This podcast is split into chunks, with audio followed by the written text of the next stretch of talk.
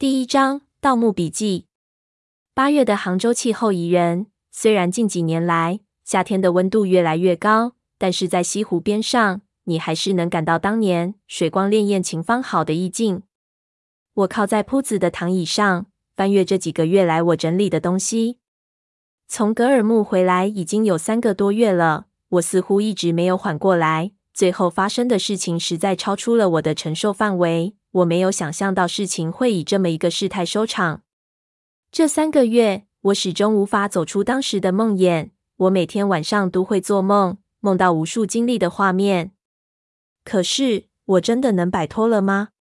我真的很怀疑，我心中的郁结并没有随着那些秘密的解开而少任何一点。别人拼命想掩盖的，必然是你不希望看到的。所以，追寻别人的秘密，必然要承担知道秘密的受过。这是我最后领悟出来的话。可是，就连闷油瓶都无法逃脱那种宿命，我又能如何呢？又有多少人可以把满腔的疑问在心里放上一辈子呢？回来之后，我将这一年来的所有的事情全部写了下来，从我爷爷的笔记开始，一直到现在，一件一件的事情。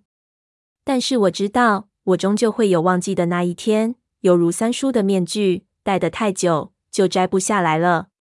时间总是能改变一些东西，我现在只希望这一天能来得更早一些。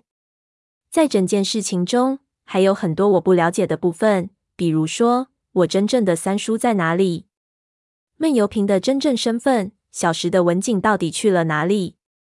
终极到底是什么？那地下的巨大遗迹到底是谁修建的？文景那批人到底是什么身份？他们到底在进行着怎样的计划？这些东西仍旧是一个一个的谜团。本来最让我伤心的是后者，不过放到现在看来，这些问题也并不怎么重要了。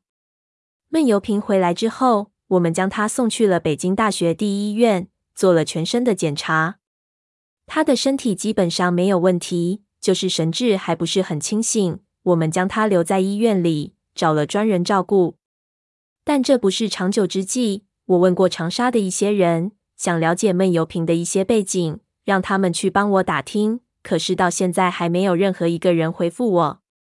胖子说他有办法，也许有回音。看样子要了解闷油瓶背后的事情，远比我想的要难。现在也只有寄希望于他能够早日好转。提供一些有用的东西给我们。如果不能，那只能是由我们养他一辈子。对于他来说，也许倒不是一件坏事。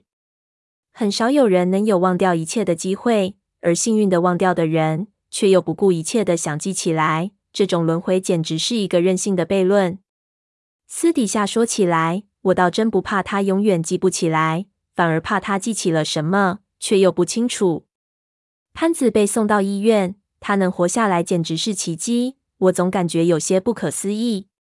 他其实受伤并不重，很快就康复了。长沙那边现在一片混乱。潘子告诉我，之前老伙计还在的时候，三爷就算不在，那边的局面也好控制。但是现在不行了，树倒猢狲散，到处是风言风语，他也不知道怎么办。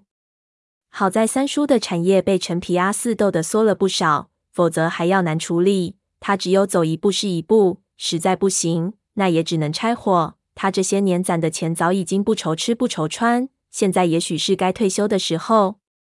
我告诉他，让他快点找个姑娘成个家，三叔的产业也就别操心了。三叔年纪也大了，他又无儿无女，这事迟早会发生。机构已久，靠我们是没法力挽狂澜的。潘子没什么反应，三叔生死未卜。我想他永远也不会安心，可能还会一直的找下去。我只有祝他好运。